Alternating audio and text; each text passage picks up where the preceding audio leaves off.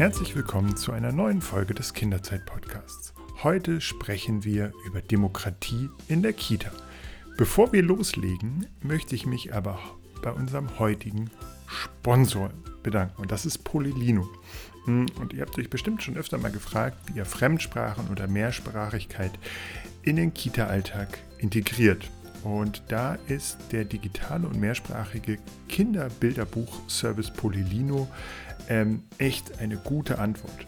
Denn damit könnt ihr sicherstellen, dass alle Kinder erreicht werden, eben auch jene, die noch kein Deutsch sprechen.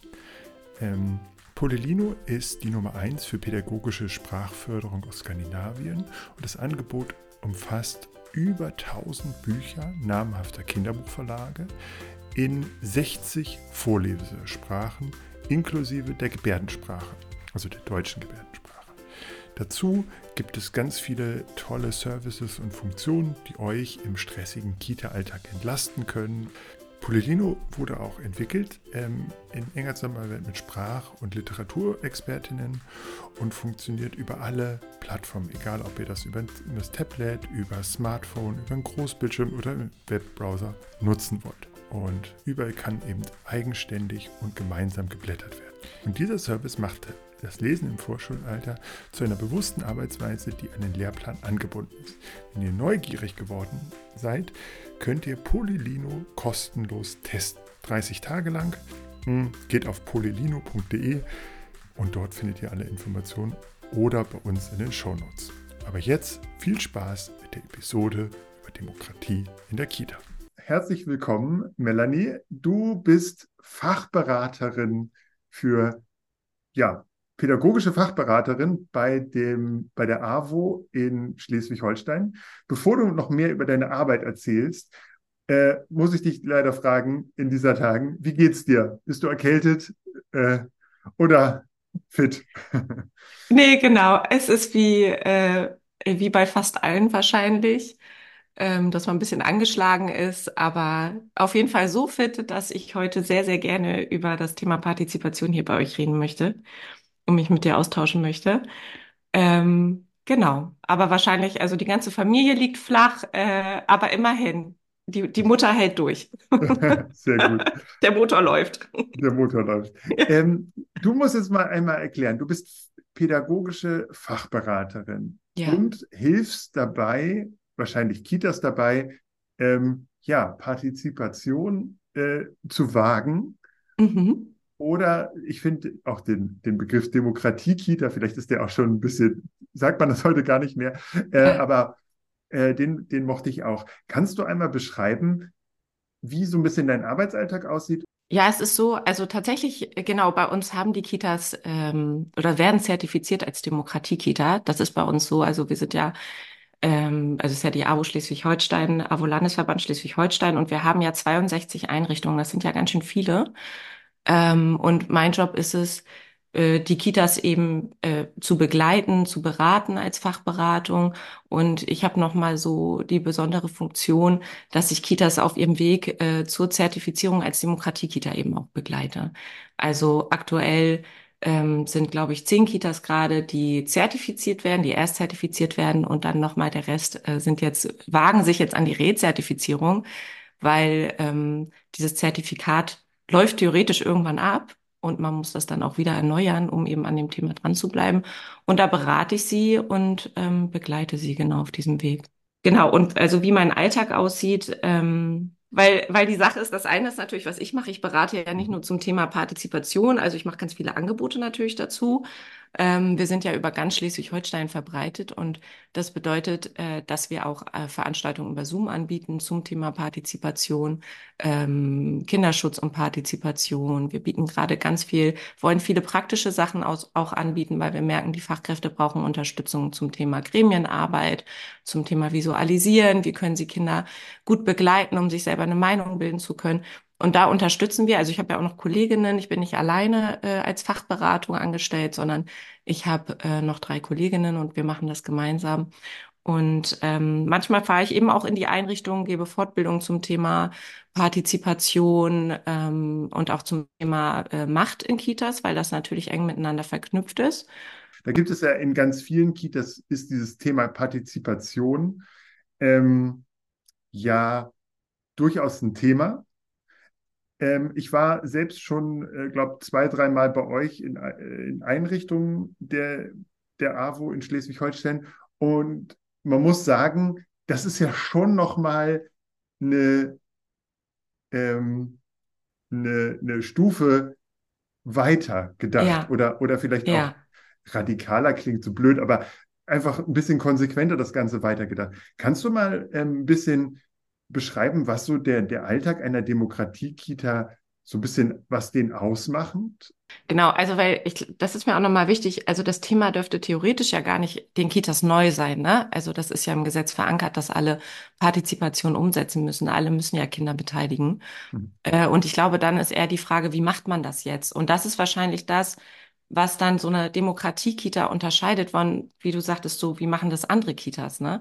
Und wie machen, machen das die Kitas bei uns? Und wir, wenn wir sagen, wir sind Demokratie-Kitas oder wir lassen unsere Kitas dazu zertifizieren vom Institut für Partizipation und Bildung, dann ist bei uns sicherlich der Unterschied, dass das einfach, dass die Rechte der Kinder bei uns strukturell verankert sind. Also äh, es gibt bei uns Verfassungen, wo die Rechte, wo die Rechte fest verankert sind. Da haben sich Teams vorher im Konsens dazu entschieden, wo sie Macht abgeben und sagen, ähm, da dürfen Kinder mitentscheiden, da dürfen Kinder vielleicht auch äh, selbst entscheiden über gewisse Themen.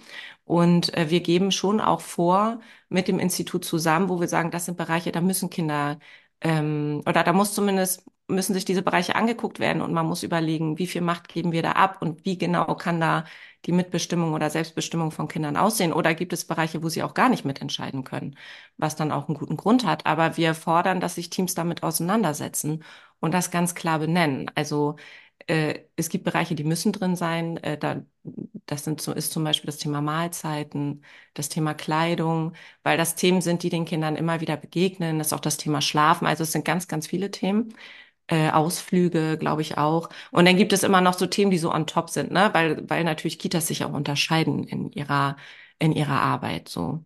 Und ähm, also das ist, glaube ich, so ein bisschen der Unterschied, dass wir sagen, das darf nicht von der Willkür abhängig sein, wie ich gerade drauf bin. Also die anderen Kitas, ich will denen nämlich nicht unterstellen, dass die nicht die Kinder beteiligen würden. Das machen die äh, sicherlich und Ganz unabhängig davon, ob da manchmal Demokratie-Kita draufsteht oder eben nicht, gibt es Teams, die Kinder ganz wunderbar mitnehmen im Alltag und ihnen ganz tolle Möglichkeiten geben, wo sie sich beteiligen können.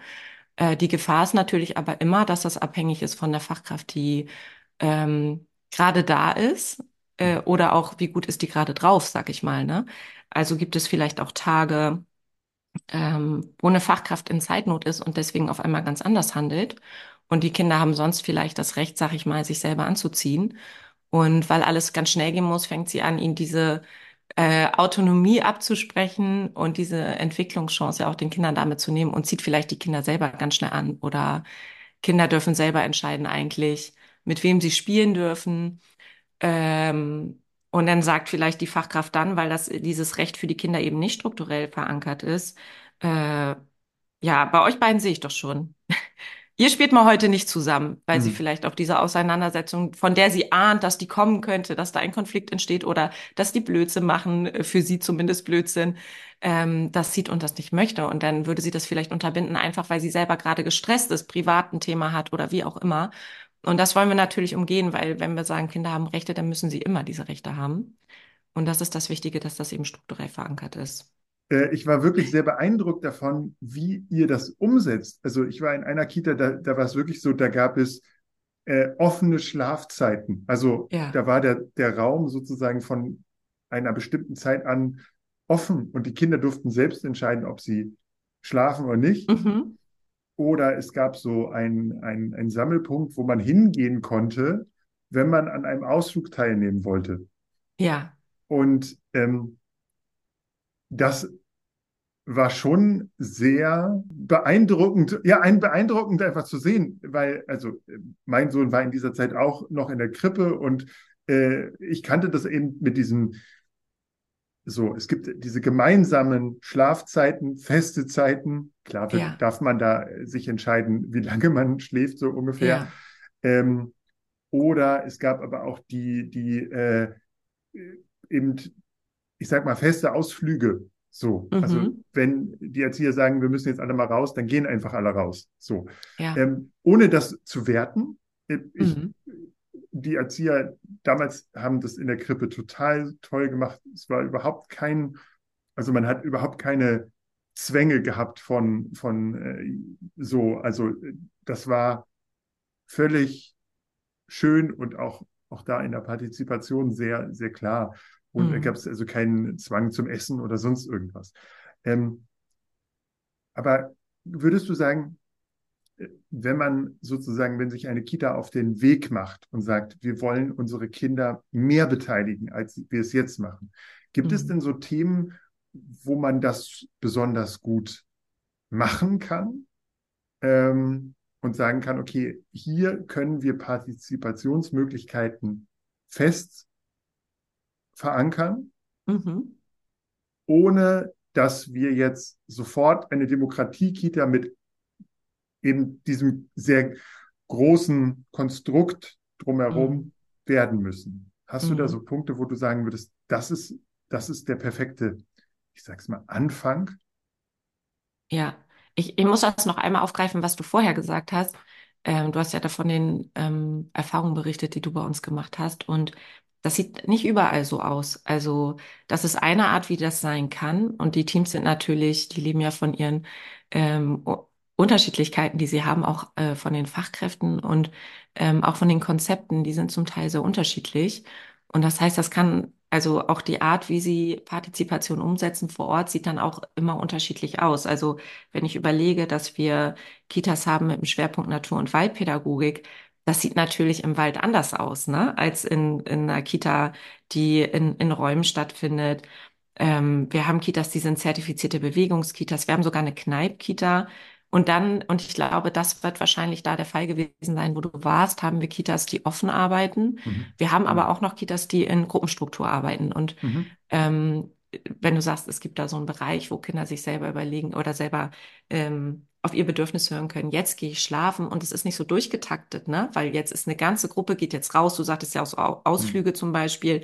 Das hat ja viel mit der Struktur tatsächlich dann auch zu tun, ne? Ja, Also wenn das eine Kita ist, ähm, wo eben zwei Fachkräfte für 20 Kinder zuständig sind und die planen einen Ausflug, dann haben die manchmal nicht so sehr den Spielraum zu sagen, wer möchte nicht mit, der kann hier bleiben oder kann absolut. was Ja, anderes machen und gehen noch in eine Gruppe mit, wo eh schon 20 Kinder drin sind. ja. Das ist natürlich viel schwerer, als wenn man in der Kita arbeitet, die, die offen arbeitet und wirklich nur die Kinder, die Lust haben, können mitkommen, ne? Mhm. Aber das, Genau. ähm, deswegen, äh, glaube ich, auch eignet sich zum Beispiel die offene Arbeit sehr gut, um auf die Selbstbestimmungsrechte der Kinder einzugehen. Und das bringt mich so zur nächsten Frage, die du gestellt hast.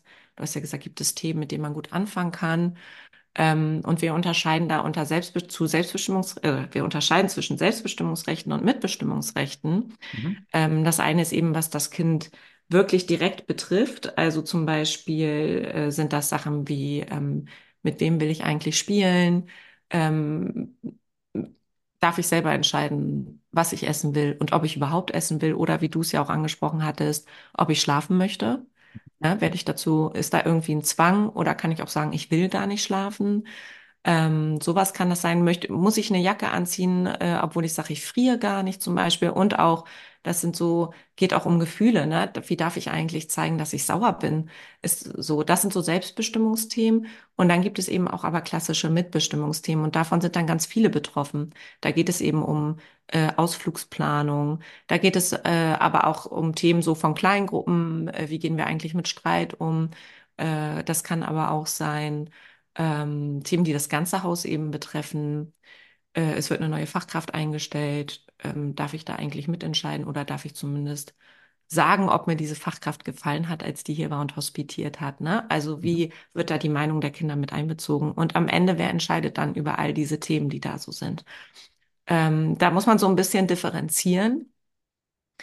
Ähm, und dafür sind dann, ich weiß nicht, ob du das auch erlebt hast, Gremien zum Beispiel ganz wichtig. Ich, äh, in der Ja, Einrichtung, in der du warst, gab es ja, bestimmt auch Gremien. ja, Meistens gibt ja. es eine, eine Kinderkonferenz, meistens gibt es dann noch mal einen hohen Rat oder das, die nennen das auch alle ganz unterschiedlich. Ich Mhm. habe mal in der Kita äh, gearbeitet, die hieß Drachennest, bei uns hieß das dann Drachenrat. Äh, so, Mhm. ne, da gibt jeder so diesen besonderen Namen. Manchmal entscheiden das auch die Kinder mit. Ähm, und dort können dann gerade eben diese Mitbestimmungsthemen auch gut behandelt werden, aber auch Beschwerden eingehen, wenn vielleicht Rechte, die vorher fest verankert waren, gar nicht so umgesetzt wurden, wie es eigentlich besprochen war. Und da können Kinder eben auch ihre Rechte dann einfordern. Ne? Also das nochmal so zu diesem strukturellen. Und wenn du sagst, eine Kita will sich jetzt auf den Weg machen und ähm, will sich erstmal langsam diesem Thema nähern und gibt es da Themen, mit denen man vielleicht anfängt? Ähm, also wir gehen ja tatsächlich schon so ran, äh, dass die Teams sich sehr intensiv mit diesem Thema auseinanderhalten, manche, äh, auseinandersetzen. Manche fangen an mit ähm, ein Beteiligungsprojekt, dazu raten wir eigentlich, um erstmal zu üben. Und da suchst du dir dann ja schon ein Thema aus als Team. Das entscheidet aber auch das ganze Team gemeinsam. Und das kann dann vielleicht erstmal sowas sein wie, wir planen einen Ausflug mit den Kindern und lassen sie mitentscheiden. Und mm, da wird dann genau geguckt, wer müsste dann eigentlich äh, alles später mitentscheiden und wo sagen wir, okay, da bei diesem Schritt äh, geben wir jetzt mal das Recht an die Kinder ab und lassen sie vielleicht alleine entscheiden. Also vielleicht, wo geht's am Ende wirklich hin? Aber bei dem Schritt, ähm, mm, wie die Ausflugsziele sind, ich weiß es nicht. Da wollen wir vielleicht noch mit beteiligen. Also das ist jetzt nur so rumgesponnen, ne? Aber mhm. also das, so nähert man sich immer mehr an. Also es gibt ein Thema, man sagt, welche Schritte müssen alle erfüllt sein um später einen gemeinsamen Ausflug zum Beispiel gemacht zu haben und wo sagen wir, wo geben wir da eine Macht ab und lassen Kinder mitentscheiden und wo eben nicht.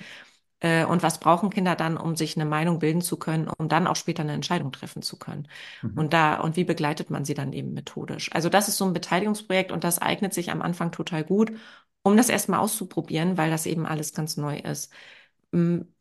Wovon ich dann wahrscheinlich eher am Anfang abraten würde, wären so Themen äh, wie eben Schlafen, Essen, Kleidung. Mhm. Das sind manchmal Themen, wo wirklich ganz viel auch diskutiert werden muss, weil wir da auch alle eine eigene Geschichte mitbringen zu. Ja. Also gerade das Thema Kleidung, da gibt es viele Diskussionen, auch mit Eltern später, ähm, weil sich ja auch immer noch hält, das Gerücht hält, wenn man ähm, ohne Jacke rausgeht, wird man sofort krank.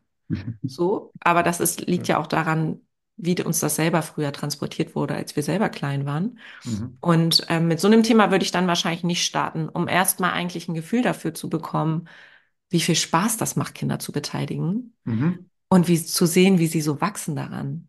Also das, das macht total was mit einem, wenn man das sieht. Und ich glaube, das ist so wichtig, das zu sehen, um zu erkennen, ähm, dass das gar nicht schwer ist, dass man da einen großen Gewinn von hat, dass die Kinder ganz viel dadurch lernen und ähm, sich ganz toll entwickeln können und man ihnen ganz gute Chancen dadurch einfach gibt. Und ähm, eigentlich wird dadurch auch ganz vieles, vieles leichter im Alltag später, finde ich. Mhm.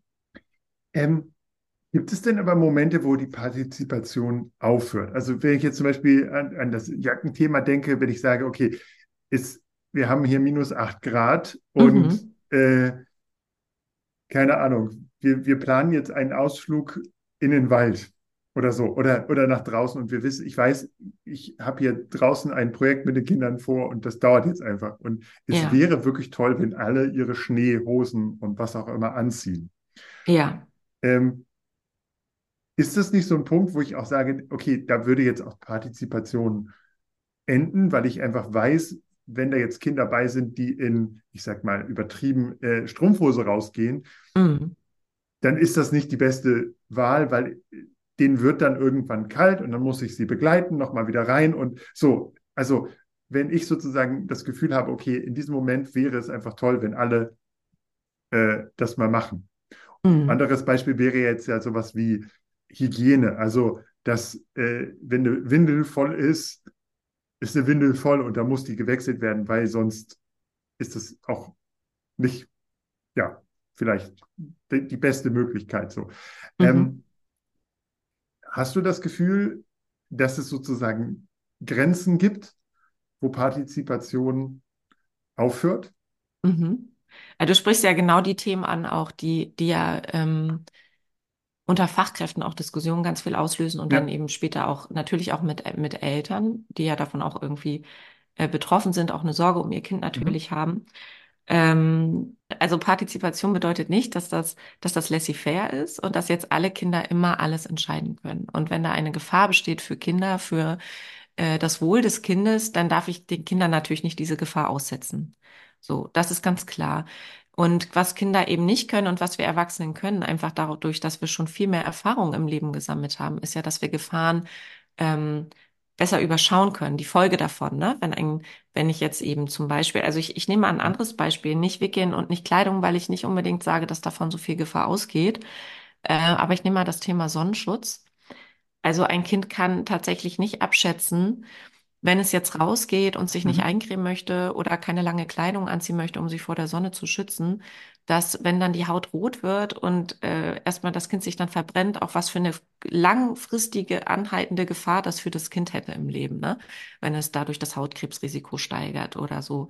Und ähm, deswegen können wir dann nicht sagen, naja gut, du willst es jetzt mal ausprobieren, dann mach das jetzt mal, dann verbrennst du halt und dann siehst du das mal, wie das ist oder sowas. Das geht natürlich gar nicht. Äh, und da, da müssen wir unsere Macht so einsetzen, dass wir Kinder so nicht dieser Sonnenstrahlung zum Beispiel aussetzen dürfen. Das, das bedeutet aber nicht, dass, ähm, also ich finde, diese, das muss richtig gut reflektiert sein. Also man kann jetzt nicht einfach immer per se sagen, da geht eine Gefahr aus. Ähm, da sind wir nämlich wieder beim Thema Kleidung. Äh, aber um nochmal zum Sonnenschutz zurückzugehen, dann ist ja immer die Frage, wie setze ich das jetzt durch? Also nehm, greife ich mir das Kind, zwinge ich das Kind, wende Gewalt an, um es einzucremen? Oder hat das Kind vielleicht irgendwie eine Alternative? Weil das geht natürlich nicht, dass wir diese Gewalt anwenden. Kann man dem Kind anbieten, dass es drin bleiben kann? Äh, zum Mhm. Beispiel, ne? Also das vielleicht, wir wissen ja gar nicht, warum mag sich denn das Kind gerade nicht eincremen. Also Partizipation hat ganz viel damit zu tun, wie wir mit den Kindern umgehen, dass wir sie respektvoll behandeln, dass wir nicht einfach denken, wir wissen alles besser, sondern erstmal Mhm. hinterfragen, was für ein Bedürfnis hat das Kind gerade. Vielleicht mag das Mhm. Kind ja wirklich nicht eingecremt werden. Also mag nicht, dass ich das Kind eincreme. Vielleicht mag es ja, dass ein anderes, eine andere Fachkraft das Kind eincremt, äh, weil es zu der ein anderes Vertrauen hat, ein anderes Verhältnis oder ähm, vielleicht mag Mhm. es sich selber eincremen oder so, ne? Und vielleicht mag es das tatsächlich auch nicht auf der Haut spüren und dann gibt es die Möglichkeit, lange Kleidung anzuziehen oder wie auch immer. Aber das eben auszuloten und dann nicht Kinder einfach zu zwingen. Das ist eben ganz wichtig. Und ich erlebe öfter mal auf Teamsitzungen, wenn es darum geht, nämlich nachher, dass Rechte für Kinder festgeschrieben werden, ähm, dass dann so ein Passus in der Verfassung ist. Der ist ja auch wichtig, dass eben, wenn man weiß, da gehen Gefahren für Kinder aus, dass ähm, dann die Erwachsenen natürlich entscheiden. Also die Kinder kriegen vorher Rechte, aber wenn dann eine Gefahr ausgeht, dann entscheiden wir. Und da muss man natürlich aufpassen, dass der nicht so als Schlupfloch benutzt wird um schnell zu sagen, da geht immer eine Gefahr aus. Und das meine ich mit, da muss wirklich reflektiert werden. Geht eine Gefahr für ein Kind aus, wenn es zum Beispiel mal wissen will, wie sich minus acht Grad anfühlen und ich gehe mal ohne Jacke raus? Und Kinder sind ja nicht äh, lebensmüde. Und wenn denen kalt ist, dann gehen die auch wieder rein, also im besten Fall. Weil jetzt sagen dann Leute, ja, aber es gibt ja auch Kinder, die vielleicht da nicht so körperfühlig sind und das noch nicht spüren können. Was ist mit den Mhm. Kleinkindern? Da geht es ja auch darum, dass man die Kinder damit natürlich nicht alleine lässt. Also wir, unsere Aufgabe als Fachkraft ist es ja, Kinder immer zu, ähm, zu begleiten in diesem Prozess, zu lernen, was sind denn Temperaturen, wie fühlen sich die unterschiedlich an? Und meistens vereinbart man in diesem Fall mit Kleidung dann mit den Kindern, dass ähm, man sie an Rücken und Brust zum Mhm. Beispiel mal fühlen darf ab und an, um sicherzustellen, dass eben genau Torso und so noch warm ist, ne? Ähm, damit eben nicht dann eine Gefahr aus, ausgeht, weil natürlich geht eine Gefahr fürs Kind aus, wenn es total unterkühlt ist. Und du hattest jetzt angesprochen, jetzt mache ich aber einen langen Ausflug, also klar, das können Kinder vielleicht mal ausprobieren, wenn die die Chance haben, wieder reinzugehen. Aber was passiert, wenn ich jetzt unterwegs bin und ich nehme dann plötzlich, äh, das Kind entscheidet sich in Strumpfhose mitzugehen oder so. Und das ist eben das, ähm, da die, das können Kinder ja nicht, nicht überblicken. Was bedeutet das, wenn ich ganz lange unterwegs bin und ich ziehe das dann nicht an? Und da haben wir natürlich eine Verantwortung und da müssen wir in Dialog mit dem Kind gehen. Das bedeutet nicht, dass ich das Kind Mhm. zwinge, dann eine Matschhose vielleicht direkt anzuziehen, aber dass ich mit dem Kind bespreche, lass uns doch eine Matschhose Mhm. mitnehmen Genau. für den Fall, dass dir kalt wird und dann kannst du es nochmal anziehen. Dann kannst du die Matschhose anziehen oder äh, den, die Mütze oder wie auch immer, ne? Und ich finde, so wir, natürlich haben wir da eine Fürsorgepflicht, aber wenn wir uns Mhm. mal die Erwachsenen angucken, Mhm. ähm, die ja auch im Winter sehr unterschiedlich draußen rumlaufen, merken wir ja doch, dass das eben unterschiedlich ist, wie sich Kälte anfühlt, ne? Also ich kenne ja auch welche, die in kurzer Hose draußen rumlaufen, wo ich als Frostbeule im Winter immer Mhm. noch einen Schal rumwickel und dicke Socken anhab und Mhm. ähm, also das scheint es bei uns Erwachsenen ja auch ganz unterschiedlich zu sein. Und das ist bei Kindern nicht anders. Kinder fühlen Wärme und Kälte auch sehr unterschiedlich. So. Und zu dem Thema Wickeln, ähm, genau, das ist auch oft eine Sorge, die kommt, dass ähm, das Kind ganz lange eine volle Windel umhat und plötzlich wund wird ähm, und man dem Kind dann schadet. Und ich kann da nur, also ich aus meiner eigenen ähm, Erfahrung sagen, dass mir das noch nie passiert ist. Also bei uns haben sehr oft die Kinder das Recht in den Einrichtungen, Mhm. ähm, dass sie selber entscheiden, oder da- also dass man eben nicht sie einfach schnappt und sie wickelt. Da müssten wir Gewalt anwenden, da müssten wir Kinder irgendwie runterdrücken, fixieren. Das wollen wir natürlich überhaupt nicht, weil das ganz schlimme Folgen für Kinder hat, ähm, Mhm. wenn sie so etwas erleben. Und wir wollen ja, dass sie lernen über, also dass sie ihren Körper einschätzen, dass sie sich für ihre Grenzen auch einsetzen können. Ähm, und dass sie merken, wir nehmen Mhm. darauf Rücksicht, wenn du sagst, ich möchte das gerade nicht. Und ähm, ja, also wenn ein, wenn ein Kind jetzt nicht gewickelt werden würde, dann ist das ähnlich wie mit dem Sonnenschutz. Da würde ich erstmal hinterfragen, warum es das gerade nicht möchte. Also äh, möchte es von mir vielleicht gar nicht gewickelt werden? Gibt es eine andere Fachkraft, bei der es das möchte? Und ich muss mal ehrlich sagen, vielleicht ist das Kind ja auch noch gar nicht fertig. Oder erlebe ich auch immer wieder, ähm, dass Kinder so in diesem Prozess sind, ne? Und wir, wir wickeln dann und plötzlich ist danach die nächste Windel nochmal voll, weil die eigentlich noch, das war noch gar nicht abgeschlossen, die, die Prozess, in dem sie sich gerade befunden haben, wie das wohl für uns wäre, wenn uns einfach jemand zwischendurch von der Toilette Mhm. runterholen würde oder so, ne? Und ähm, auch jedes Kind reagiert ja anders darauf, wenn es länger was in der Windel hätte. Und ich würde jetzt erstmal den Kindern unterstellen, dass sich das für die auch gar nicht angenehm anfühlt, wenn ganz lange die Windel voll ist. Und ich hatte tatsächlich diesen Fall noch nie, Mhm. dass, ähm, dass ein Kind eben lange die Windel Mhm. voll hatte und sich nicht hat wickeln lassen. Was wir da auch schon mal hatten, und auch da muss man Ja. dann überlegen, woran liegt Ja. das jetzt? Wir hatten zum Beispiel mal ein Kind in der Einrichtung, das wollte nicht auf dem Wickeltisch Ja. gewickelt werden. Das erstmal Mhm. rauszubekommen, das haben wir dann auf dem Boden gewickelt. Und das war für das Kind okay. Und da war es ja auch egal, welche Fachkraft das gemacht hat. Wir wissen nicht, warum es das nicht wollte. Nee. Oben vielleicht war es die Höhe, was auch immer. Irgendwas hat dem Kind da an Mhm. Sicherheit gefehlt und äh, später ging das auch auf dem Wickeltisch. Aber sich dem anzunähern und die Grenzen der Kinder eben auch zu Mhm. respektieren, das ist gerade bei dem Thema, wenn es um den Körper geht, finde ich immens wichtig. Und ich sag mal, wenn da wirklich was in der Windel ist, ne, das so rausläuft, weil das Durchfall ist oder sowas, auch da spätestens wäre ja der Fall, wo wir sowieso die Eltern anrufen müssten, weil die gar, das Kind gar nicht mehr da sein müsste, dürfte. So, ne? Und dann, auch darauf kann man natürlich zurückgreifen in Absprache mit Eltern, dass die kommen und dann ihr Kind wickeln. Aber wie gesagt, es ist bei mir noch nie vorgekommen.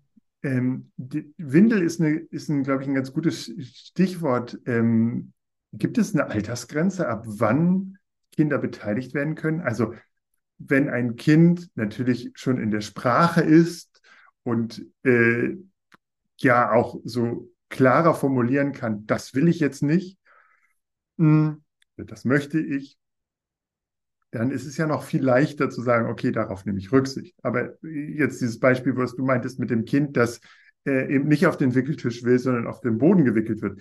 Ähm, das ist ja, dauert ja auch ein bisschen, das erstmal rauszufinden. Ähm, würdest du sagen, gibt es so etwas, eine Altersgrenze, ab wann die Kinder beteiligt werden können oder stärker beteiligt werden können?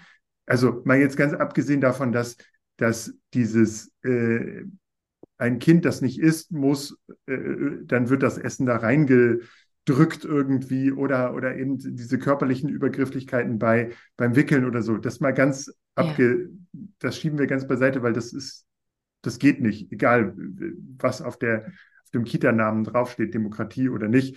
Ähm, ja. aber würdest du sagen, kann man auch in der Krippe mit den sozusagen ganz kleinen Beteiligung leben, in dem großen Mm, Umfang, wie ihr das sozusagen in den Demokratie-Kitas macht? mm.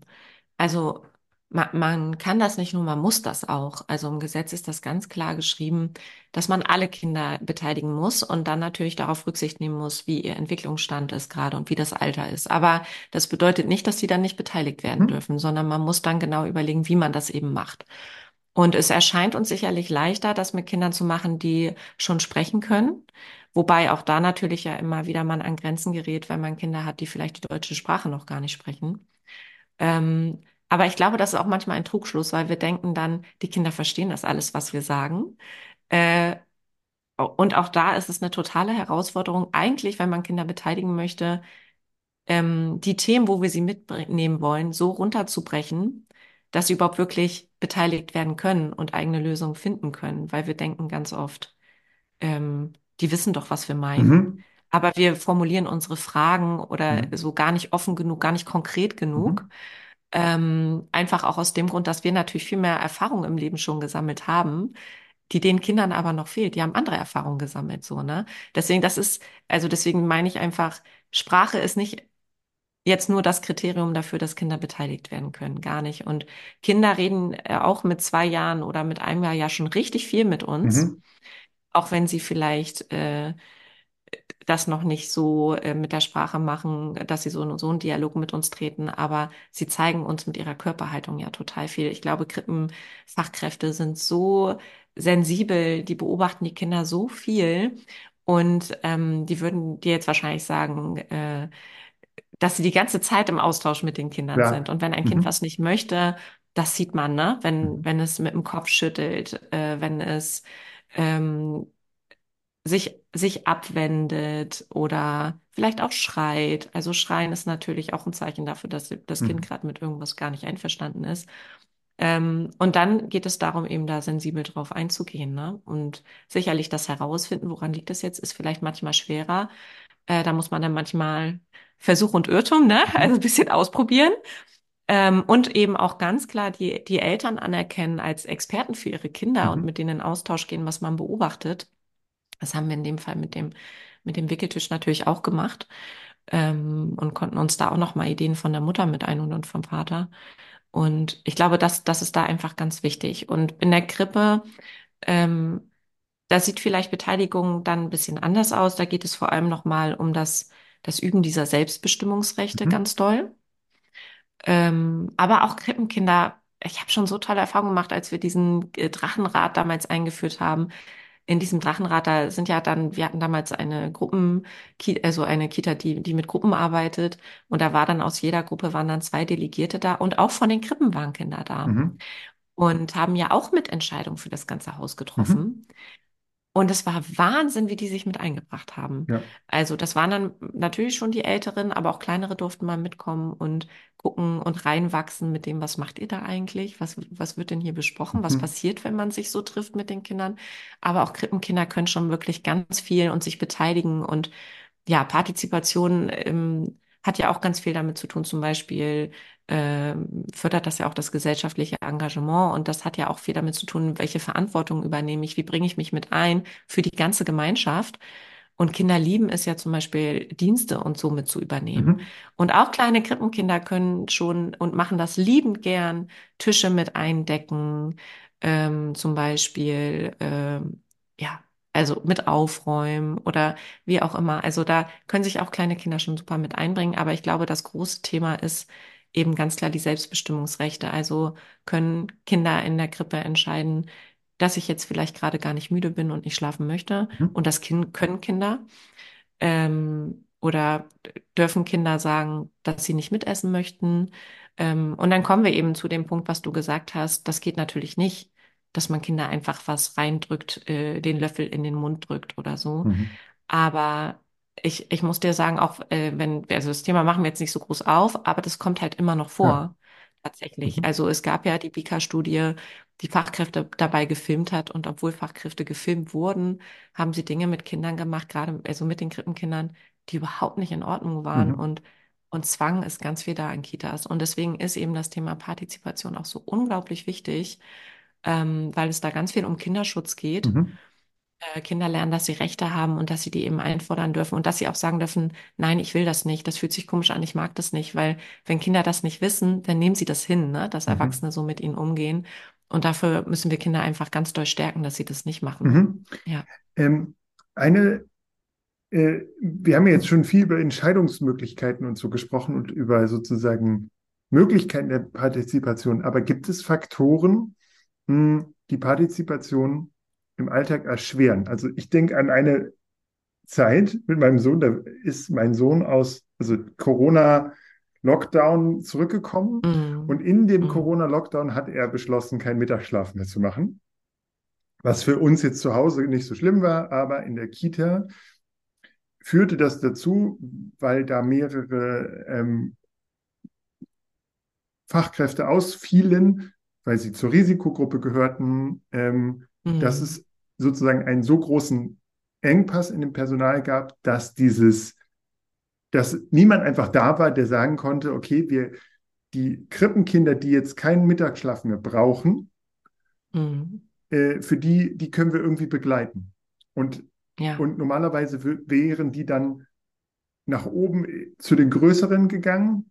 Das war aber nicht möglich wegen Corona-Auflagen. Und da hat man mhm. einfach gemerkt, okay, jetzt ist dieses System gerade nicht, funktioniert gerade nicht. Und er musste sich dann hinlegen, was dazu geführt hat, dass er einfach, ich weiß nicht, bis 23 Uhr wach war abends. Ähm, ja. So, und man hat aber gemerkt, okay, in diesem Moment, die, die Erzieher waren auch wirklich verzweifelt, in Anführungszeichen. Die waren wirklich, haben einfach gesagt, wir, es geht einfach nicht anders. So, wir, wir, mhm. wir haben jetzt hier keinen, der sich da hinsetzen kann mit einem Kind oder mit zwei Kindern. Ähm, so.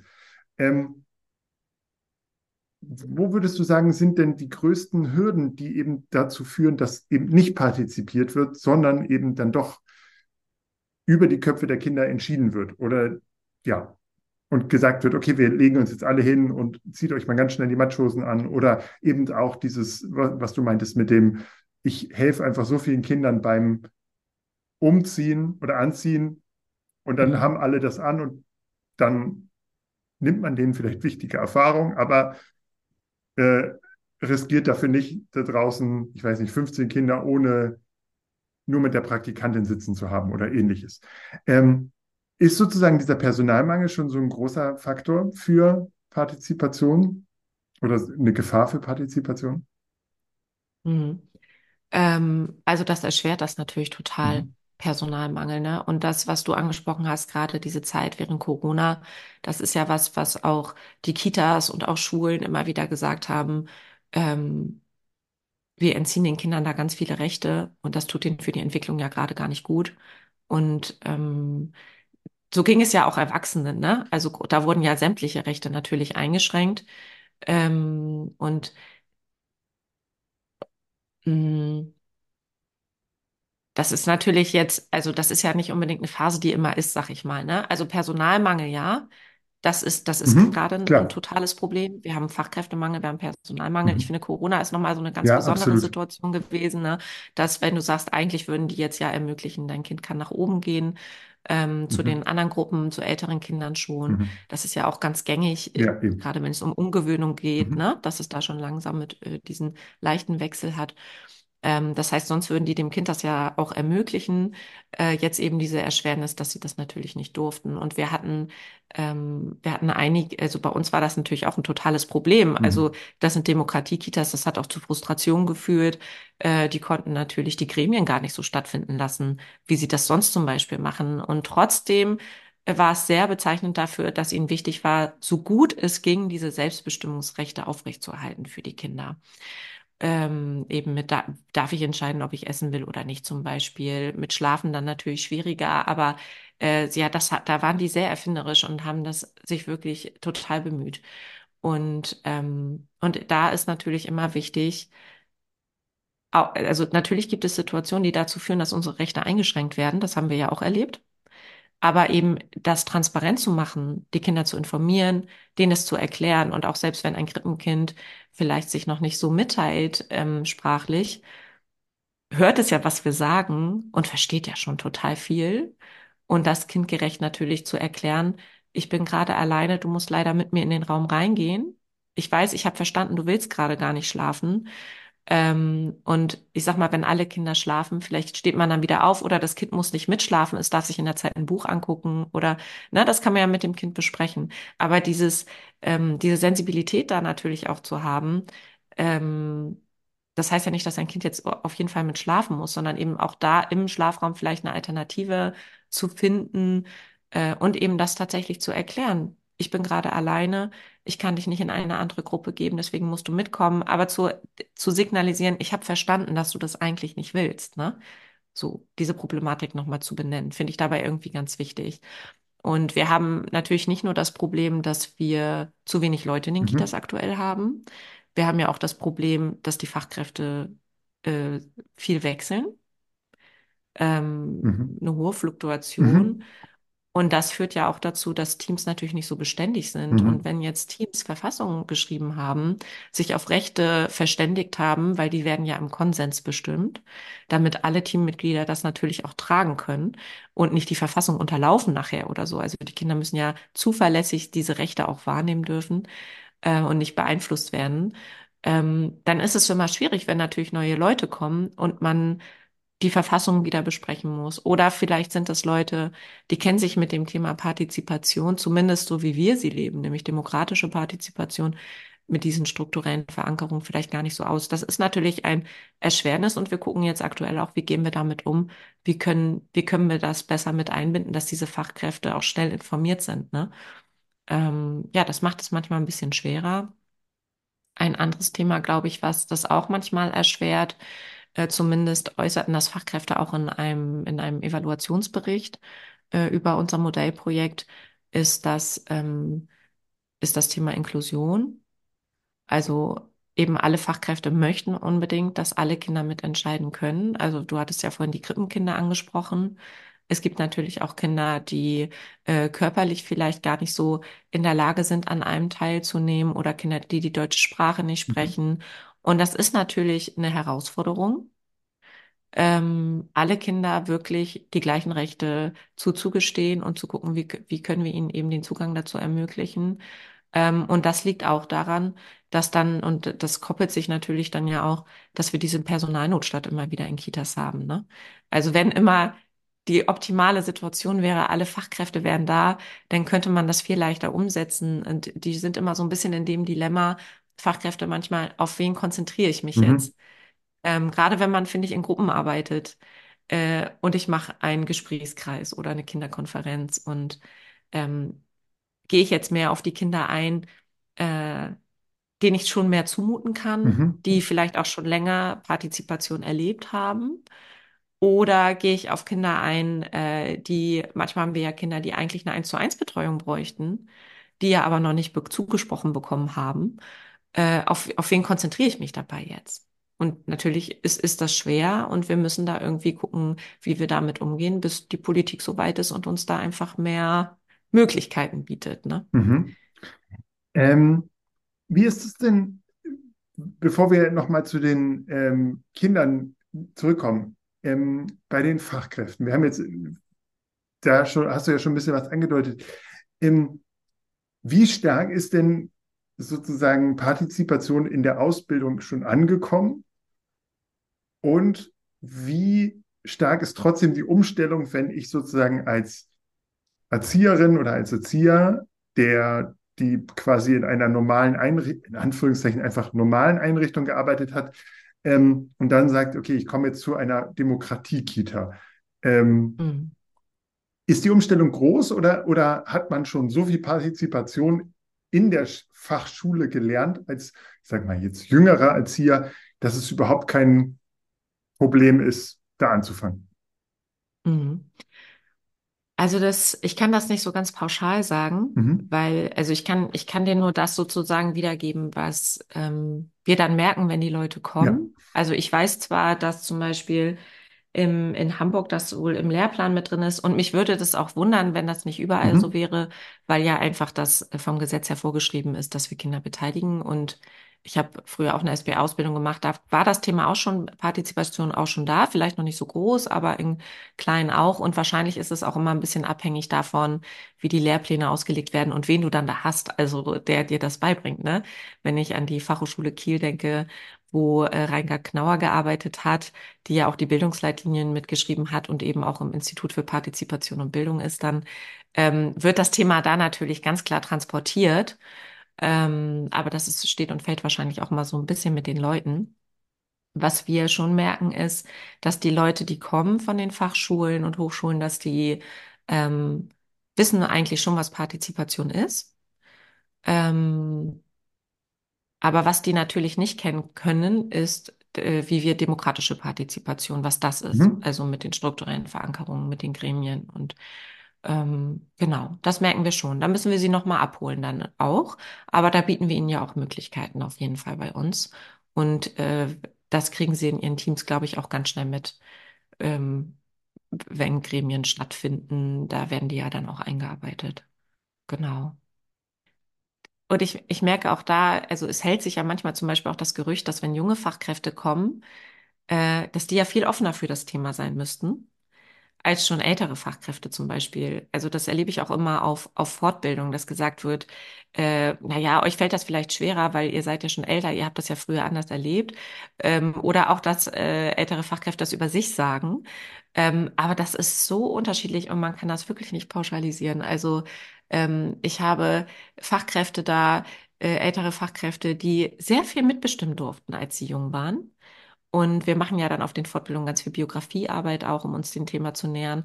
Und wir haben Fachkräfte dabei, die sehr jung sind und die, die sehr eingeschränkt ähm, wurden und ähm, ganz wenig Mitbestimmungsrechte hatten oder auch Selbstbestimmungsrechte. Äh, und, und das finde ich schon, das, man kann das nicht einfach so, so sagen, dass jüngere Leute, die Mhm. kommen, zum Beispiel offener für das Thema Mhm. wären. Ich glaube, es kommt einfach auf die Haltung an. So, das kann man, kann man, glaube ich, ja, Ja, aber auch, ja, und das natürlich auch dann ganz viel, wie du es selber erlebt hast. genau. Also in deiner Biografie Ja. eben, ne? Ähm, kommen wir jetzt nochmal vielleicht zu den Kindern nochmal zurück. Wir hatten jetzt schon ganz viel darüber gesprochen, dass Partizipation ein Kinderrecht ist. Mhm. Das, ähm, darüber muss man, glaube ich, jetzt nicht mehr diskutieren. Aber die Frage ist ja auch, was lernen denn eigentlich die Kinder, wenn sie den Kita-Alltag mitgestalten dürfen? Wenn sie Mhm. einerseits natürlich über eine Skihose entscheiden dürfen oder ähm, ob sie was essen oder eben, eben so weit gehen, dass, dass sie eben den Essensplan selbst mitgestalten dürfen oder eben gefragt werden, ah, die, die neue Praktikantin, die hier war, der würden wir gerne einen Arbeitsvertrag geben. Wie fandet ihr die denn? So, ohne dass das Mhm. natürlich am Ende des Kriegs entscheidend ist, ob so, ob was die Kinder Mhm. dann, also wie stark diese Entscheidung der Kinder dann ist, ist natürlich ähm, immer noch muss natürlich die Kita-Leitung oder das Erziehungsteam da natürlich auch noch selbst äh, entscheiden. Aber was lernen denn die Kinder oder was nehmen die für sich, für, für ihre Entwicklung auch mit, wenn, wenn sie eben partizipieren dürfen? Kannst du dazu was sagen? Mhm. Äh, also Partizipation ist ja eine, ist ja ein, eine Querschnittsdimension und das ist, oder ein Querschnittsthema und das zieht sich ja durch sämtliche Bereiche durch. Wenn ich so mit Fachkräften zu tun habe, dann erlebe ich manchmal, dass sie denken, oh was, jetzt sollen wir auch noch die Kinder beteiligen und wir müssen doch schon die ganzen Bildungsleitlinien, die ganzen Bereiche und so umsetzen und ähm, und dabei wird dann oft eigentlich vergessen, dass wenn man Kinder partizipieren lässt, man sofort den Bildungsleitlinien gerecht wird, weil darüber die Kinder so unglaublich viel lernen. Ne? Also ähm, zum Beispiel äh, fällt mir dabei ein, ähm, das hatte ich auch mal, dass, dass Fachkräfte auch sagen, ähm, aber sie müssen doch mal lernen, wie, das Schneiden. Mhm. Sie müssen, sie müssen doch lernen, wie man eine Schere benutzt. Und ich habe da Kinder, die benutzen vielleicht keine Schere und dann kommen die in die Schule und haben noch nie in ihrem Leben geschnitten. Das geht Mhm. ja nicht. So. Und wenn Kinder jetzt aber bei einem Projekt zum Beispiel beteiligt werden, ähm, ich, eine Fach, äh, eine Leitung erzählte mir letztens zum Beispiel, dass ein Kind sich als Delegierter aufstellen lassen wollte und oder das gemacht hat und er wurde nicht gewählt. Ähm, und ihm war das so wichtig und er war richtig traurig, ne? Und ähm, die haben dann zusammen überlegt, wie kann man damit jetzt umgehen, also die, die Mhm. Leitung und das Kind. Und dann äh, sind sie darauf gekommen, wie eben auch PolitikerInnen das machen, dass sie ein Wahlplakat basteln Mhm. und dass er Wahlwerbung macht. Und ähm, Mhm. der hat bestimmt eine Schere dafür in die Hand genommen. Um dieses Wahlplakat zu machen. Und zwar nicht einfach, weil er schneiden musste, sondern weil er einen Sinn da drin gesehen hat, Mhm. warum das jetzt wichtig wäre, diese Toll. Schere zu nutzen. Ja, genau. Und darüber entsteht ja viel mehr Bildung, Mhm. als wenn das Kind sich einfach hinsetzen muss und nach Schablone irgendwas ausschneiden müsste oder so, ne? Und so zieht sich das so durch. Also Bildung ist da ganz viel drin. Das ist totale Bildungsaneignung, auch weil die Kinder ja aktiv in den Prozess mit eingebunden sind. Man sagt ja immer, wie viel lernen Kinder, wenn ihnen nur was erzählt wird, Mhm. wie viel lernen Kinder, wenn äh, sie selber eben was ausprobieren, ne? Und daran, daran lernen sie natürlich am meisten. Ähm, ja, das, also das so als Beispiel auch mit dem, mit dem Wahlplakat ist natürlich auch mit Gefühlen umzugehen, ne? Also natürlich auch mit Frustration. Mhm. Äh, es gewinnt nicht immer die Entscheidung, für die ich abstimme. Mhm. Oder wie dieses Kind, das total traurig war, weil es eben äh, nicht gewählt wurde als Delegierter. Und er wurde auch im nächsten Lauf noch nicht, glaube ich, gewählt, aber danach. Dann wurde er gewählt. Also das, das hat gefruchtet so, ne? Der hat sich für seine Interessen natürlich eingesetzt. Ähm, und ähm, das fördert dann eben auch die Problemlösekompetenz. Und das stärkt ja Kinder. Also wenn sie lernen, es gibt mal schwierige Lebenssituationen, aber ich finde vielleicht selber eine Lösung, weil dabei begleiten wir sie dann ja auch. Und sie erleben sich als selbstwirksam. Und das ist total resilienzfördernd dann, ne? Mm, Genau, dass sie das akzeptieren, auch wenn ihre Entscheidung nicht gewonnen hat, aber trotzdem einen positiven Blick für die Zukunft kriegen können. Und wenn wir dann wieder bei Corona sind, ist das natürlich eine sehr wichtige Eigenschaft, Mhm. dass sie äh, in der Lage sind, selber Probleme zu lösen, weil wir wissen einfach nicht, was in den nächsten Jahren noch uns für Mhm. Krisen oder sonst was erreichen und wir wissen nicht, worauf wir Kinder vorbereiten müssen, alles. Ähm, und wir müssen Kinder natürlich so stark machen, dann selber später Lösungen zu finden, wenn sie größer sind. Und das macht man mit Partizipation ich würde sagen, ähm, alleine Kinder, die sich beteiligen wollen, die müssen sich verbalisieren, die Mhm. müssen das, was sie wollen, lernen, auch natürlich schon auch in Sprache, äh, übers Sprechen zu machen. Und man sagt ja, Sprache lernt man am besten durch das Sprechen selbst. Ähm, das heißt, es ist eine totale Sprachförderung, wenn wir Kinder beteiligen. Mhm. Ähm, ja, wir hatten äh, noch zum Thema Bildung, ich glaube, Rüdiger Hansen erzählt das Beispiel manchmal, der ist ja auch vom Institut für Partizipation und Bildung. Und ich finde, das zeigt auch nochmal, wie viel Bildung da drin steckt, äh, wenn man Kinder beteiligt. Äh, da wollten Kinder ein ähm, durften mitentscheiden, was für ein Haustier, glaube ich, in die Kita, in der Kita angeschafft werden sollte. Mhm. Und Mhm. äh, die, die Kinder hatten, waren, hatten nicht die Idee, einen Hund oder eine Katze zu nehmen oder ich weiß nicht, oder ein Huhn oder so, sondern sie hatten sich, glaube ich, für einen Löwen entschieden. Mhm. Ähm, und die Fachkräfte, und das ist auch Partizipation, nicht direkt zu sagen, na, ich habe ja die Erfahrung, ich weiß ja, das geht nicht.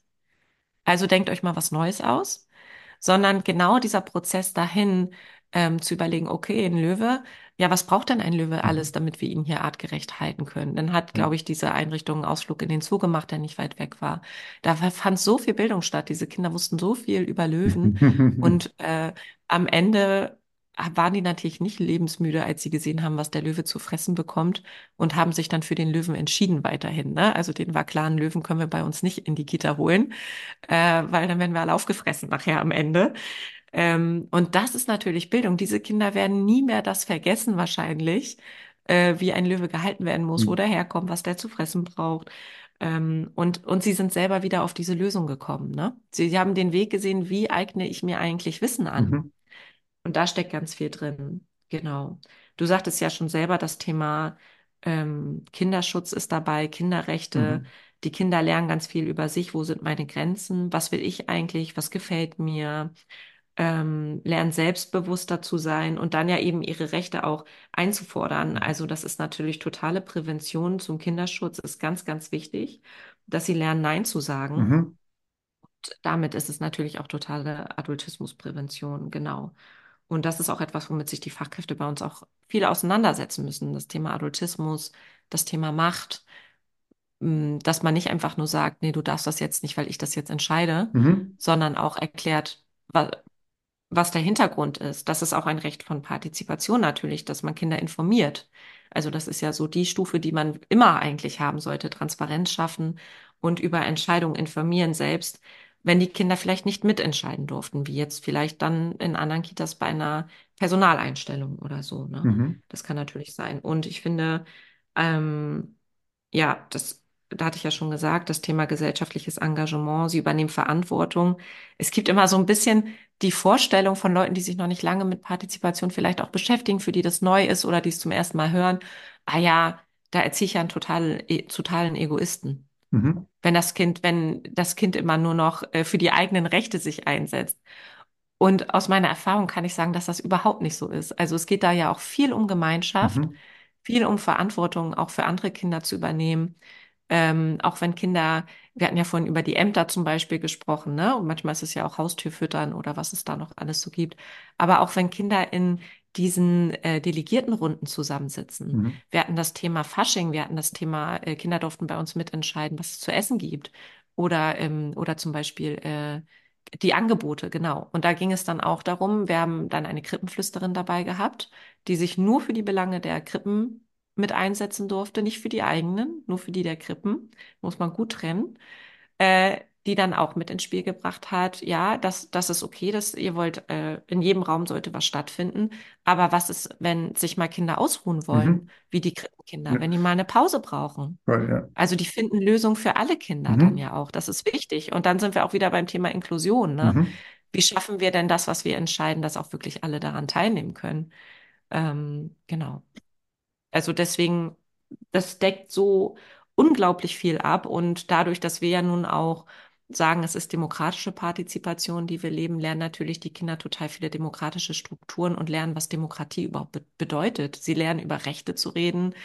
Ähm, ja, sie lernen, wie Entscheidungen getroffen werden, auch wenn es um viele Menschen geht. Dass es dann auch manchmal Leute gibt, die sich für die Interessen der anderen mit einsetzen Mhm. und mitentscheiden. Ähm, ja und wie ich mich engagieren kann, wenn ich auch mitbestimmen möchte. Genau, man lernt eben auch, dass, dass das eigene, dass der eigene Wille nicht eben immer voll durchzuziehen ist, sondern eben, dass es auch Grenzen von, von mir gibt, aber auch die Grenzen der anderen und dass man dazwischen Ja. irgendein, auch einen Kompromiss finden muss. So. Ja, das ist total dieses sozial-kooperatives Entscheiden, ne? Miteinander in den Austausch gehen. Ähm, und da ist noch jemand anderes auf der anderen Seite, der hat auch noch eine Meinung. Also die lernen ja gut miteinander zu diskutieren und nicht, wenn ich etwas doof finde, schreie ich nur noch Mhm. und ich will jetzt, dass das durchgesetzt wird, Ja. sondern äh, und da, da kommen wir auch natürlich dazu, was für eine wichtige Rolle auch das Team dabei hat, Mhm. ne? Wie gehen die denn miteinander um, wenn sie ähm, mit der Entscheidung der Kollegin vielleicht nicht einverstanden Mhm. sind? Ähm, wir sagen ja immer, dass, dass das so wichtig ist, dass diese Feedback-Kultur auch vor Kindern gelebt wird und dass wir konstruktiv miteinander sprechen, damit die Kinder das auch lernen, dass man über unterschiedliche, also dass die Menschen unterschiedliche Entscheidungen haben, unterschiedliche Meinungen haben und darüber, dass man darüber konstruktiv reden kann und dann das aushandelt und gemeinsam nach Lösungen sucht. Und deswegen, ja, ist, äh, du, du hast vollkommen recht. Also genau das ist eben auch Demokratie, das ist Gemeinschaft und es sind eben nicht die Egoisten, die dort herangezogen werden, gar nicht. Mhm. Ähm, ich weiß nicht, ob du die Frage beantworten kannst ähm, und, oder wie eng dieser Austausch dann stattfindet, aber ähm, die Kita ist ja tatsächlich ein Ort, an dem sich Partizipation extrem anbietet, weil dieser Ort eben nicht so stark strukturiert ist oder mehr Freiraum geben kann als das, was danach kommt, also die Grundschule zum Beispiel, ähm, Mhm. in der es ja klare, viel klarere Taktungen geht. Also jetzt in den, ich sag mal, in 99 Prozent aller Grundschulen gibt es ja viel klarere Taktungen und es gibt also eine sehr strenge Vorgabe, was eigentlich passieren soll. So, ähm, kriegt ihr Rückmeldung dazu, wie sich die Kinder fühlen, die so viel mitbestimmen durften und dann plötzlich in so etwas kommen wie die Grundschule, wo eben so viel vorgegeben wird? Ähm, Mhm. kriegt ihr da positive Rückmeldungen, wie, wie selbst gestärkt diese Kinder sind? Oder, oder ist es eher so, dass die Kinder sagen, oh Gott, wir wollen zurück zu euch in die Kita? Oder, oder ähm, gibt es da Austausch? Ähm, es ist ganz unterschiedlich. Also ich glaube, auch das hängt ja dann von den Fachkräften Mhm. ab, die in der Schule sind, wie sehr die solche Kinder wollen. Es gibt ja durchaus auch, ähm, auch LehrerInnen, die äh, sehr gerne sehr angepasste Kinder haben, eben gerade deswegen auch, weil, ähm, wie du sagtest, da ein ganz schön straffer Plan ist, der durchgezogen werden muss. Und dann ist die Frage, wie viel Raum ist denn noch für äh, diesen individuellen Austausch oder das Kind begleiten, auf dem Weg selber eine Lösung zu finden oder so, ne? Und ähm, meistens ist da ja sehr wenig Zeit für. Und es gibt wohl Kinder, habe ich mal gehört, die dann ähm, eben direkt hingehen und fragen, wo können wir denn jetzt hier mitbestimmen? Mhm. Wo ist denn, ne, wo ist denn unser Gremium, wo man sich reinwählen lassen kann? Mhm. Ähm, es gibt auch Fachkräfte, die genau da natürlich sagen, dass, also das ist ja auch für Fachkräfte so schade, wenn die sich, die haben das Gefühl, ne, wir unterstützen die Kinder so sehr und das ist genau das, was du sagst, ist die Sorge, dann kommen die nachher in die Schule und da geht das nicht weiter. Aber wir können ja deswegen das nicht nicht machen. Mhm. Weißt du, wie Na ich klar. meine? Also wir stärken die Kinder so sehr jetzt ähm, mit dem, was wir ihnen da mitgeben. Und wenn wir das nicht machen würden, nur weil wir, weil die Kinder eventuell auf LehrerInnen treffen, die das nicht fortführen oder nicht anerkennen oder das vielleicht sogar als störend empfinden, ähm, können wir ihnen diese Erfahrung nicht berauben, die sie bei uns machen, weil die so elementar einfach ist. Und ich habe jetzt gehört, dass es auch wohl schon so Schulen geben sollen, die sich da umstellen. Ich glaube, das gibt es mittlerweile. Und Mhm. ich finde, das Schulsystem ist ja auch ein bisschen im Wandel und muss sich ja auch, auch anpassen an die Gesellschaft, die da so kommt. Mhm. Ähm, aber sicherlich sind diese Wege fühlen sich für uns dann immer lang an, ne? Mhm. Aber ich glaube, dass da auch immer mehr passiert tatsächlich. Also ich glaube tatsächlich auch, dass die Partizipation in den Schulen durchaus stattfindet. Also ähm, ich habe auch als, als Journalist sozusagen schon öfter mal darüber geschrieben, wie da Schüler ähm, beteiligt werden. Da geht es aber tatsächlich eher so um Entscheidungen, ähm, wie soll unser Klassenraum aussehen oder wie soll, welche Regeln gibt es für die Schule oder äh, unser Schulhof soll neu gestaltet werden. Was, was wollt ihr denn eigentlich? Ähm, aber sozusagen in dieser Struktur Entscheidungen zu treffen, das glaube ich Ja, fällt noch super schwer. Also sozusagen eine, diese grundsätzliche Entscheidung zu sagen, äh, lerne ich jetzt, äh, ich, das Beispiel mit der Schere zum Beispiel, lerne ich das Ausschneiden in einem Projekt oder geben mir eben die Pädagogen vor, was ich auszuschneiden habe. So, und ich glaube, ja, das ist etwas, was in der Schule natürlich auch passiert. Also lerne ich äh, die Zahlen oder so in einem Zusammenhang, den ich irgendwie interessant finde, weil ich mich gerade für Pokémon interessiere oder für Dinosaurier oder so. Oder ja, lerne ich, lernen alle das mit dem gleichen Ansatz. So. Ich glaube, da, da sind wir, sind wir einfach noch nicht so weit. Und das werden wir wahrscheinlich in diesem Podcast auch nicht äh, ändern. Was mich jetzt noch mal als Abschlussfrage interessieren würde, wenn jetzt pädagogische Fachkräfte diesen Podcast gehört haben oder selbst sagen, ah, das Thema ist total toll, das brennt uns unter den Nägeln, wir brauchen eigentlich mehr eigene Impulse. Ihr seid ja sozusagen als Träger komplett losgegangen, habt euch sozusagen diese Demokratie auf die, auf die Fahnen geschrieben, habt das sozusagen einfach durch, zieht das durch, geht in mhm, Zertifikation. Ähm, das macht ja nicht jeder. Aber wie, wie kann ich mir mhm, denn Unterstützung, Impulse holen, wenn ich ganz am Anfang stehe, wenn ich sage, ich möchte in dieses Thema erstmal reinfinden? So, gibt es, hast du da mhm. Ideen, Tipps? Ja. Also ähm, ich, ich kann natürlich einmal auf die verweisen, mit denen wir natürlich auch zusammenarbeiten. Also wir arbeiten ja sehr eng mit dem Institut für Partizipation und Bildung zusammen. Über die lassen wir uns ja auch mit zertifizieren. Und ähm, das Institut bildet eben Multiplikatoren aus für äh, Partizipation in Kindertageseinrichtungen. Und die beschäftigen sich eben genau mit dem, ähm, was wir ja auch ähm, von unseren Kitas verlangen. Also, dass es eben diese demokratischen Strukturen gibt, dass man weiß, wie man Beteiligungsprojekte mit Kindern durchführt. Die begleiten da drin, Verfassung auch zu moderieren, den Weg dahin. Und ähm, das sind natürlich super Ansprechpartnerinnen. Und mittlerweile sind die auch, glaube ich, in ganz Deutschland verbreitet. Ich glaube, es fing in Schleswig-Holstein an, aber es gibt immer mehr, die auch dann die ausgebildeten MultiplikatorInnen, die dann auch in andere Bundesländer gehen. Äh, das heißt, da ist auf jeden Fall äh, Zugriff so drauf, ne? Die könnte man erreichen. Das wäre auf jeden Fall, äh, wenn man das so leben möchte, wie wir das leben, würde ich die auf jeden Fall empfehlen. Und die kann man natürlich buchen, auch für äh, Teamfortbildung, erstmal nur zum Thema Partizipation an sich auch. Ähm, die kennen sich da richtig gut aus. Mhm. Aber gibt es so etwas wie, gibt es sowas wie eine Fortbildung oder ein Zertifikationsstudium oder sowas? Ähm, wo es, ja, wo quasi gesagt wird, okay, das ist, äh, danach bin ich Fachkraft für Partizipation oder so. Gibt es, weißt du sowas? Ähm, also, das wüsste ich nicht. Noch gibt es das nicht. Mhm. Aber es ist ja so viel in Bewegung und vielleicht ist das noch so eine Zukunftsmelodie und die werden dann demnächst vielleicht ausgebildet. Also äh, wir beobachten und evaluieren ja auch immer, was bei uns in den Kitas ähm, benötigt wird. Wir machen natürlich viel dann auf Fachberaterebene dazu und merken aber auch, dass es durchaus sinnvoll ist, wenn man eine Fachkraft im Team hat, und das nicht nur die Leitung ist, sondern da auch nochmal eine Fachkraft ist, die dafür ein bisschen den Hut auf hat und auch nochmal gut informieren kann, ähm, genauso wie eben die Multiplikatoren ähnlich eben auch ausgebildet ist. Ne? Aber ich wüsste noch nicht davon, dass es das schon gibt. Mhm. Okay.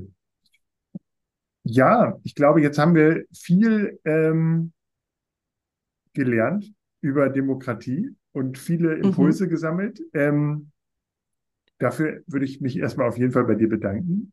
Ähm, ja, sehr das gerne. war auf jeden Fall sehr spannend. Und äh, wir wollen jetzt natürlich auch deine, deine angeschlagene Stimme nicht noch weiter. ich danke dir. Nein, kleiner Spaß. Genau. In diesem Sinne, danke für deine Zeit und ich wünsche dir eine schöne Vorweihnachtszeit ähm, und dann auch einen guten Jahreswechsel und weiterhin viel Erfolg beim Umsetzen äh, von Partizipation und allen Hörern natürlich das Gleiche. In diesem Sinne, tschüss. Tschüss. Ja, vielen Dank fürs Einschalten. Das war der letzte Kinderzeit-Podcast für dieses Jahr und wir hören uns im neuen Jahr mit vielen neuen guten Themen. Und bis dahin schaut doch nochmal bei unserem Sponsor der heutigen Folge vorbei, Polilino. Dort könnt ihr das Angebot ähm, 30 Tage kostenlos testen. Link gibt es auch in den Show Notes. In diesem Sinne, tschüss.